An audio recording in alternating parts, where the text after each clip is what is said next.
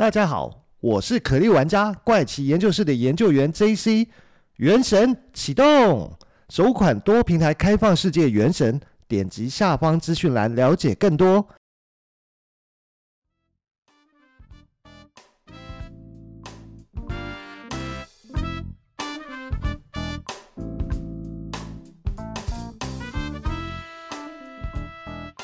嗨，大家好，欢迎收听怪奇研究室，我是研究员 JC。那在本集的节目开始之前呢，还是要请各位听众来帮帮忙啊！就是如果你也喜欢收听怪奇研究室的节目啊，那你也正好是使用 iPhone 手机收听的话，那要请你动动手，帮忙在 Apple 的 Podcast 里面给怪奇研究室一个五星好评啊！如果能再加上留言的话，就更好。能够有你的五星好评支持哦，就是给我做节目最大的鼓励哦。再请听众朋友们支持帮忙，给一个五星好评哦。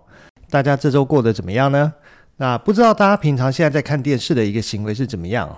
研究员现在打开电视哦，已经变成是一种习惯了。而且是在我要准备可能打扫家里啊，或者是整理一些东西啊，甚至是开电脑工作的时候才会打开电视哦。而且是故意把它转到新闻台啊，将电视的声音当做是一个背景声音哦。基本上是不太会认真听新闻里面在讲什么内容，只是偶尔在听到一些关键字或者是感兴趣的内容的时候，才会暂停手上的事情，抬起头来看一下播报的新闻内容是什么。那研究员在六月的一个周末的时候，一如往常的打开电视准备。去打扫家里的时候，没想到一则新闻就吸引我的注意哦。这则新闻的内容大概是讲一名大学连环炸弹客死于监狱中哦，死亡的年龄是八十一岁哦。可是这是一位什么样的人呢？而我的直觉是，这位大学连环炸弹客啊，应该是在监狱里过了大半辈子啊，然后在伤不清楚的状况下就死于服刑的监狱中哦。于是我在忙完手上的事情，我就赶快来查一下这位大学炸弹客到底是谁，为什么会成为炸弹客，跟他在成为炸弹客之前的人生又是如何哦。在没有查之前，还不确定他的故事是不是足以作为一集跟大家分享。不过查下去以后就发现啊，这位大学连环炸弹客的故事哦，真的是很值得跟大家分享。所以今天就要来跟跟大家分享这位在上个月六月份已故的大学连环炸弹客的故事啊。这位大学连环炸弹客啊，他的全名叫做西欧多尔·约翰·泰德·卡辛斯基哦。那根据维基百科哦，对他的记录是出生于一九四二年的五月二十二号，过世于二零二三年的六月十号，是一位美国的数学家哦。那还是一位无政府主义者跟美国国内的恐怖主义者哦。他有一个绰号叫做“大学航空炸弹客”哦。然后他在一九七八年到一九九五年的十七年期间呢，在全美范围内啊，针对他所认为推动现代技术和破坏环境的施以报复啊。而他的报复手段呢，就是将炸弹寄给对方，或者是到对方工作的环境里面去安置炸弹哦。而泰德最后在一九九六年的四月三号才被逮捕啊。那这段期间，他所邮寄或者是放置的炸弹哦，一共造成了三死二十三伤的一个惨剧哦。那这位泰德呢，从他的 last name 卡辛斯基上面哦，就可以知道他应该是来自东欧的移民哦。果不其然，在维基百科上面记载，他是来自波兰移民的后代哦。他是一九四二年五月二十二号出生于美国伊利诺州的库克郡长青园哦。他是属于一位天才型的罪犯。因为他拥有一百六十七的高智商哦，就是 IQ 一六七啊，而他可是在一九五八年那个时候啊，他只有十六岁的年纪就获得哈佛大学数学系的录取哦。四年后呢，也就是一九六二年，泰德从哈佛大学的呃数学系毕业以后呢，他就进入了密西根大学继续攻读数学博士的学位啊。他的博士论文口试评委啊，认为他的博士论文十分的深奥啊，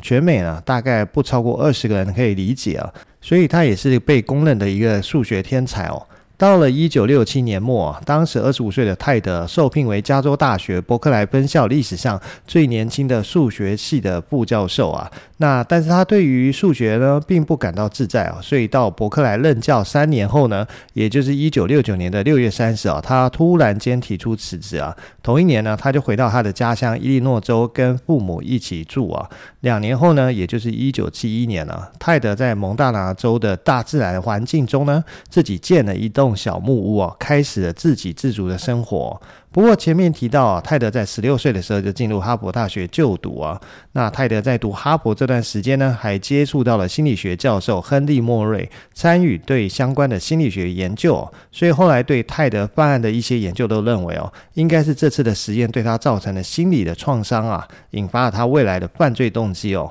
不过泰德是怎么开始犯案的呢？他的犯罪事件又是怎么开始被 FBI 盯上的？其实这就要回到他的第一起炸弹案件来说。这个时间呢，要先回到一九七八年的五月二十五号，在伊诺大学芝加哥分校的停车场出现了一个被退回的包裹，上面的寄件人地址是由西北大学的材料工程学教授巴克里·奎斯特。既然知道寄件人是谁，包裹随即被退回到奎斯特教授那里。但是让奎斯特教授感到疑惑的是呢，他怎么会不记得自己有寄过这个包裹？那么这个突然凭空出现的包裹上面的寄件人竟然是自己，那么包裹里面到底会装的是什么呢？这个时候其实很怀疑这个包裹的奎斯特哦，马上就通知了校警过来处理哦。奎斯特警觉心哦，让他逃过这一劫。但是来帮忙处理的校警哦，泰瑞马克就没那么好运哦，因为当马克警察他在拆着这个包裹的时候，不慎就引爆了包裹里面的炸弹哦。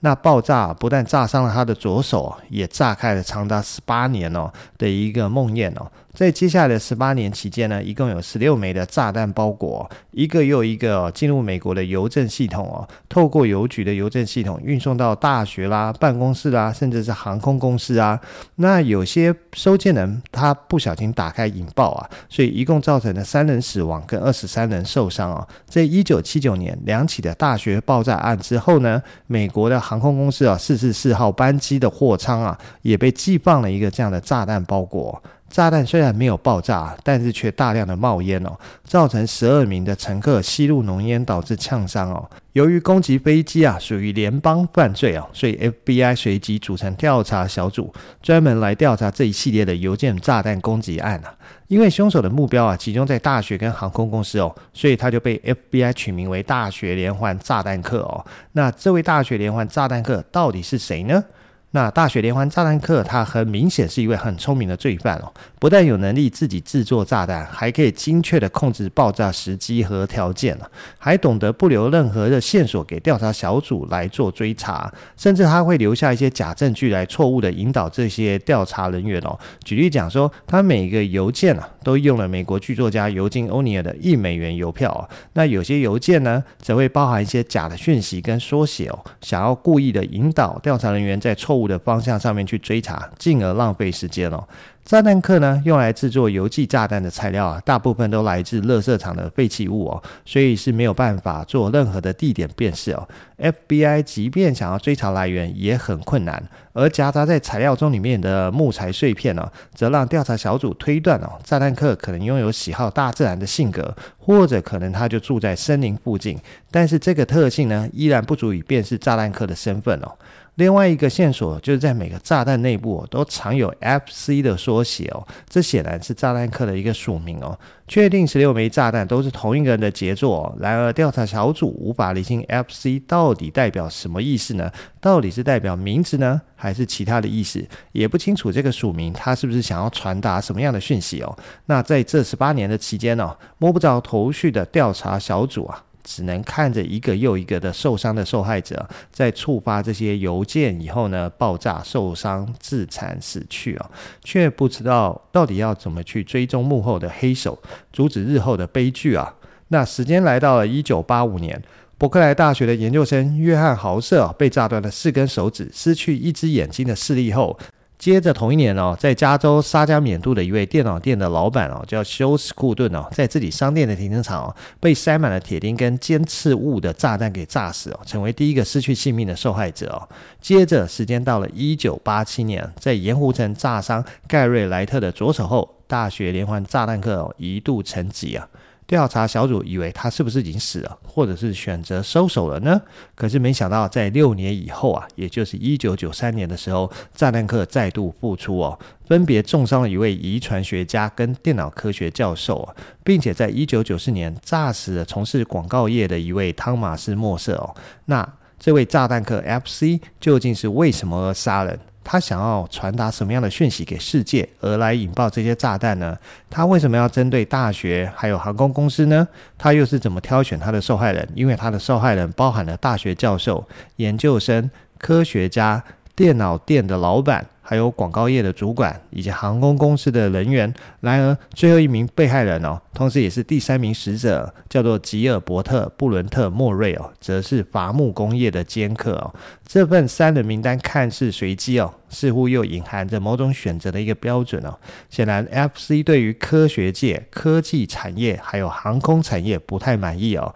也不太喜欢破坏大自然为业的这群人哦。不过，在缺乏证据的情况下呢，犯罪侧写啊。Criminal profiling 就成为一个重要的办案以方向的依据哦。不过，在大学连环炸弹客办案的时候呢，侧写还只是一门新兴的科学办案技术哦，在当时并没有受到一个信赖啊。在一九八零年，以 FBI 创建行为分析科学小组，就是 Behavior Science Unit，简称 BSU，和推广犯罪侧写而知名的一位探员叫做约翰道格拉斯哦，曾经为大学连环炸弹客做了一份新理侧写哦。他认为大学连环炸弹客应该是一位新卢德主义啊。所谓的新卢德主义呢，指的一种反对科技创新的意识形态啊，而且应该拥有自然科学方面的学位啊。然而这份侧写呢，在一九八三年的当时哦，却遭到调查单位弃之不用，因为 FBI 根据炸弹的实体证据分析哦，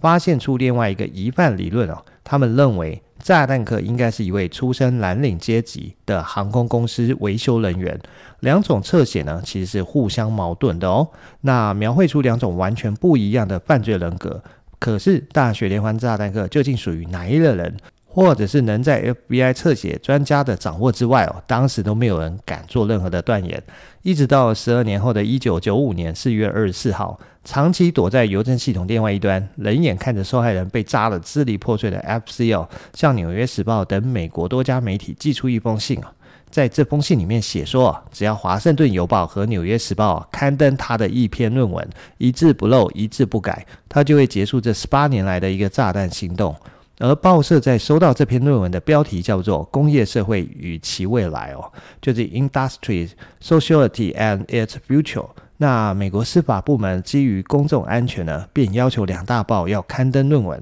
在期限的最后一天呢，这两大报破天荒的同时刊登了论文，也让所有人吃了一颗震撼弹哦。因为炸弹客的论文原来是真的论文，它是长达三万五千字的学术论文哦。讲到这里哦，研究员有一次无聊，将节目的内容转为逐字稿后计算了。那这一集的长度呢，大概是二十几分钟，组织稿的字数大概落在六千两百字左右哦。那这代表着这份论文哦，如果要把它录成节目，大概会是一百一十三分钟长的节目哦。那我们再回到炸弹客的论文上面来，题目呢，工业社会与其未来啊。主旨就是批判科技的进步啊，对人类社会所造成的负面影响啊。工业革命之后呢，科技让生活变得越来越方便哦，但是却也剥夺了人类原来的生存目标，让人们承受着心灵之苦啊，只能从人工制造的代理活动之中呢，去寻找空洞的满足，诸如像是钻研科学研究啦。沉迷娱乐消费啊，或者是追随球队偶像等等哦。FC 认为哦，工业社会创造了一个压迫自由的系统，规范人类的行为，以追求发挥集体最大的功能哦，抹杀了个人的自主性和生存目标。那这个系统呢，是无法改革的，只要生活在工业与科技的体系之中呢，人类就无法获得自由。最后呢，FC 力主人们应该抛弃科技啊，回归野性与大自然，在那里才有属于人类的生命价值。原来这就是 FC 的诉求。大学连环炸弹客长期以来谋杀跟伤害了这么多人，原来就是为了推广这些理念。那这一切的暴行呢，都是为了控诉这个体系吗？纵观工业社会与其未来啊，它的理论充足啊，逻辑清晰啊，显然是一位受过高等教育且拥有高超智能的人所写下来的。其中蕴含着反科技的思想，还有拥有蕴藏邪魅般的一个说服力哦。而 FBI 调查小组将《工业社会与其未来》一文称为“大学连环炸弹客宣言”哦，一度争论是否该照恐怖分子要求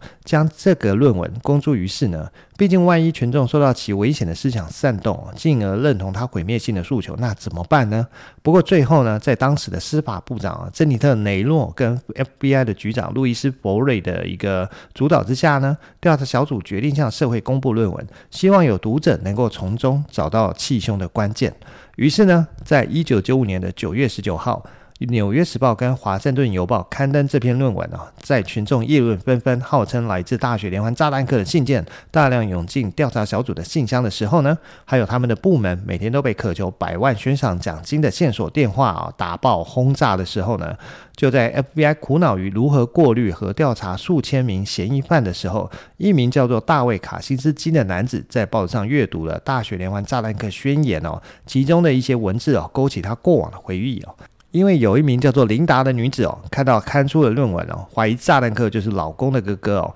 琳达就对老公大卫说：“你难道不觉得泰德很有可能就是那个大学连环炸弹客吗？”每当妻子琳达这样讲的时候，大卫总是嗤之以鼻哦。不过，琳达的老公大卫哦，他知道他的哥哥泰德不是这个世界上最有亲和力的人，但他是个好人，而且他很少对人发脾气啊。他还是家里面的天才哦，是让弟弟非常敬佩的哥哥哦。十六岁就上了哈佛大学，二十五岁就拿到伯克莱大学数学系的一个副教授职位哦，之后才辞去工作去蒙大拿，过着与自然为伍的隐士生活。还有就是他从不曾有过什么激烈的行为啊，而且古怪不应该等于是恐怖分子吧？更何况琳达从来没见过他的哥哥啊，这怎么可能呢？可是大卫还是不禁思考，会不会有这个可能？泰德会是这样的人吗？在记忆里面的哥哥会是做出这种事的人吗？尽管已经十年不见了，大卫还是选择相信他的哥哥哦。可是琳达会有这样的直觉哦，是因为他曾经看过多年前大卫哥哥写过来的信哦，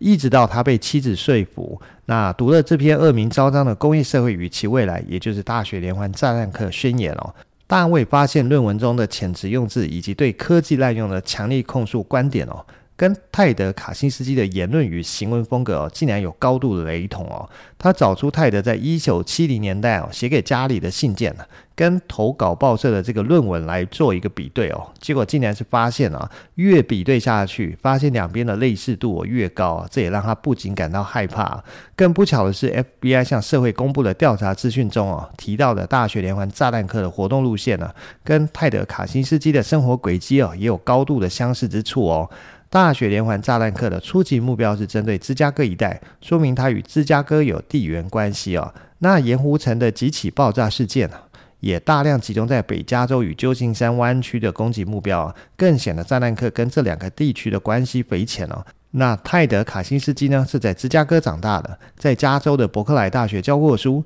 一九八零年代还曾经住过盐湖城，确实是符合 FBI 的地缘调查。难道泰德真的是大学连环炸弹客吗？十多年来搞得全国为之恐慌啊，杀伤这么多无辜的人，难道真的是自己的哥哥吗？尽管这对大卫·卡辛斯基来说呢是无比的痛苦哦，可是他还是决定不能忽视这个可能性哦。如果他的哥哥真的是这一系列爆炸案的主谋，他必须检举他，大义灭亲啊，不能坐视有更多的无辜者死亡哦。于是大卫聘请了私家侦探来调查哥哥的行踪，并且将整理好的证据啊交给他聘请的律师，叫做东尼·比斯格利啊。那由东尼作为中间人哦，秘密的联络 FBI 大学连环炸弹客的调查小组啊。东尼呢，随即透过另外一位侦探啊，联络了犯罪侧写专家与前 FBI 的人质谈判专家啊，叫做科林顿·范赞特啊，请他协助检视泰德·卡辛斯基所写的信件跟大学连环炸弹客宣言之间的相似程度哦。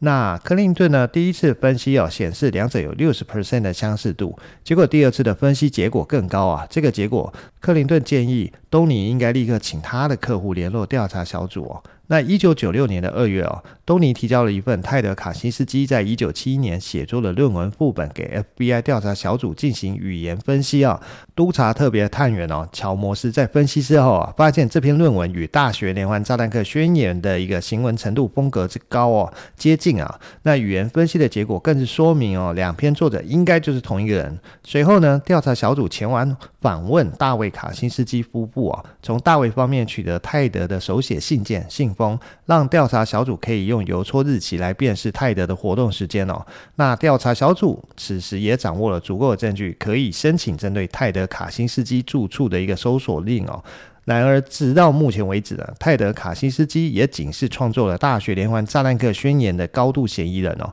FBI 依然没有实体证据可以确定他一定有罪哦。如果他不是大学连环炸弹客呢？如果这一切只是巧合呢？调查小组内部哦，对于论文的分析哦，其实有些异议啊。有些专家认为，大学连环炸弹客宣言哦，可能不是泰德所写的。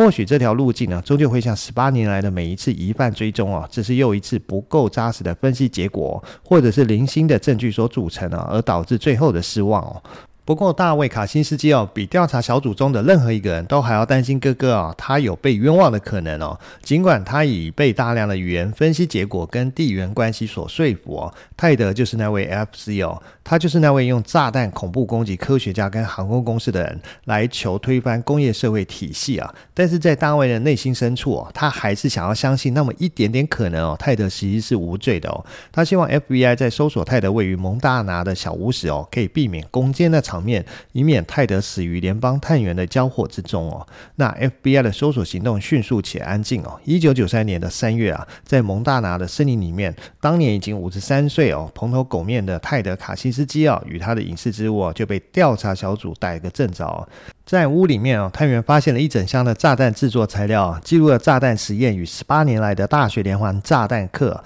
罪行叙述的四万字手稿。以及一颗准备要寄出去的炸弹哦，随时都可以引爆啊！泰德·卡辛斯基啊，原来就是大学连环炸弹客，就是《工业社会与其未来》的作者 FC 本人。FC 呢，原来是 Freedom Club 的意思哦，就是他在十八年来让美国航空公司跟大学校园哦心惊胆跳，透过冰冷机械的邮政系统发动一系列的恐怖攻击哦。不过这一切的暴行哦，终于能在他落网之际告一个段落。随着大雪连环炸弹客的落网哦，尽管美国人民可以暂时松一口气啊，不用再担心哪一天会收到看似无害的炸弹包裹，或者在自己的店门口的停车场被炸到体无完肤哦。但是整起案件对于调查者来说还没有完全落幕哦，知道凶嫌身份只不过是一切的起点了。究竟是什么样的动机啊，才会驱使泰德·卡辛斯基啊犯下这一系列的暴行哦？是什么样的原因让一位原本前途光明的天才数学家啊，变成仇视科技文明的恐怖分子哦？这些谜团呢，还是必须找到解答哦，因为这不仅牵涉到司法体系要如何裁决泰德的罪行哦，还有就是他的精神状况能不能为他的行为负起全责呢？这也涉及到未来执法系统哦，要如何侦办与预防类似的犯罪行为呢？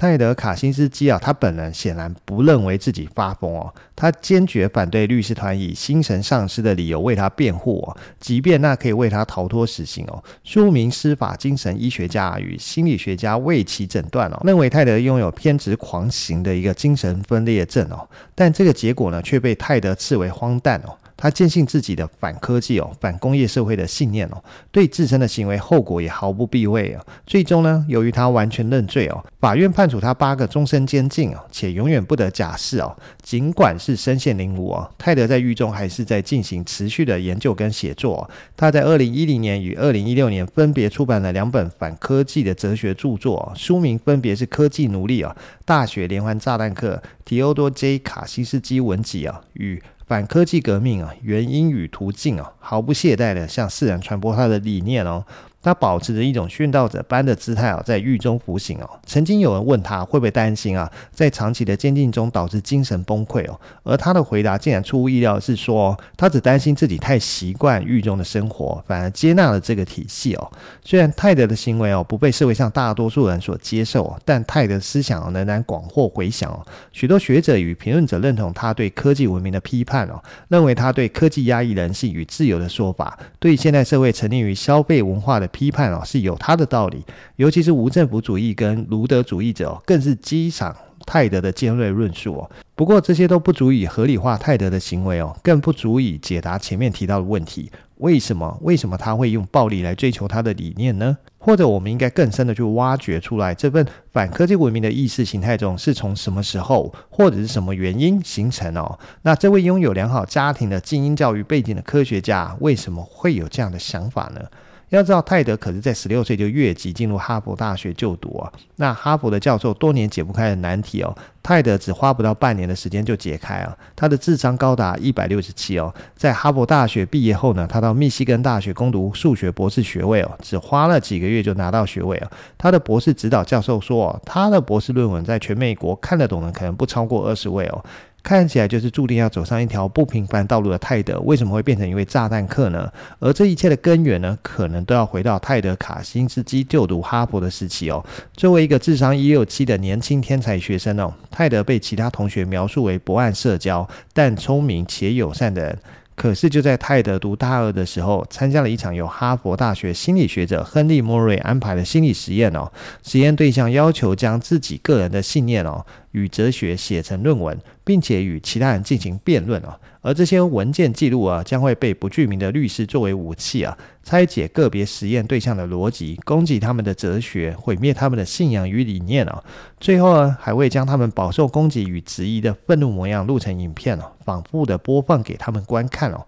不过这个实验呢，其实是哈佛的心理学教授亨利·莫瑞哦，配合美国中情局，也就是 CIA 所进行的 MK Ultra 的一个项目啊，是一个关于审问策略的相关研究。目的是找出瓦解敌方意志啊，获取情报的方法。可是这个实验呢，却以和同学辩论为由，要求受试者先写一篇个人信仰与抱负的论文啊。但实际上呢，却是引用他们所写的论文内容，在实验中呢，对受试者进行广泛性的言语攻击以及否定，从中分析他的生理反应和情绪表现啊。可是为什么 CIA 要委托哈佛的心理教授亨利来进行这个实验项目呢？原来是当时呢，正值冷战时期哦，CIA 想要运用特殊的辛格分析法来创造一种审讯法，想要用来对付苏联的间谍，用心理战来摧毁疑犯的信仰自信，而让他们进而招供啊。而 CIA 发现泰德是最佳的白老鼠，因为他的智商高，对科学信仰坚定，行为又特别的遵守纪律啊。CIA 认为，如果这套心理战可以攻破他，那信仰再坚定的苏联间谍也会就范了。于是 CIA 先请泰德写一篇他对科学信仰的论文哦，他相信科学会让人类变得更美好。然后 CIA 再派出一位最顶尖、最恐怖的审讯员，将泰德论文中的每一段、每一句、每一字详细的讨论哦。那这些审讯员会没日没夜的攻击他、嘲笑他、羞辱他哦。泰德虽然没有受到肉体上的伤害哦，而但是在心理上面呢，却受尽这种不人道的对待哦。不过那些 CIA 的审讯员怎么可以辩论得过泰德呢？这项实验最终以失败收场哦。而泰德虽然挺过这场审讯哦，但也从此陷入强烈的自我怀疑哦。于是他开始隐居啊，穷尽毕生之力来修改他的论文了，要使论文达到一个完美无瑕的境界啊。论点也就是从科学会创造人类的美好，变成科学会带给人类灾难啊。当他认为他完成了最完美的论文的时候，他觉得全世界人都应该要研读他这篇论文，于是他就展开了长达十八年的恐怖炸弹行为哦。泰德卡辛斯基尔，是 FBI 史上花费最大的一个案子哦。最后，要不是泰德的弟媳琳达发现了，FBI 根本抓不到他。那泰德拒绝以精神病的理由来脱罪哦，他主动承认所有的控诉哦，所以最后被判终身监禁啊，不得假释啊。他的弟弟大卫跟弟媳琳达哦，因为提供破案线索，反而拿到一百万美元的赏金，但是他们没有拿一分钱进入自己的口袋啊，而是把所有的钱都拿来补偿这些年的受害者啊。而泰德他也在二零二三年的六月十号逝世于监狱中，享年八十一岁哦。泰德在监狱中度过了二十七年的时光哦。另外呢，如果大家对这个故事有兴趣，了解更多的话，可以到怪奇研究室的 FB 还有 IG 的粉专上找到七月六号晚上九点半的发文了，里面会附上在 Netflix 上面这部纪录片的一个连接给大家啊。那这集的节目时间也差不多了，我们就下周再见喽，拜拜。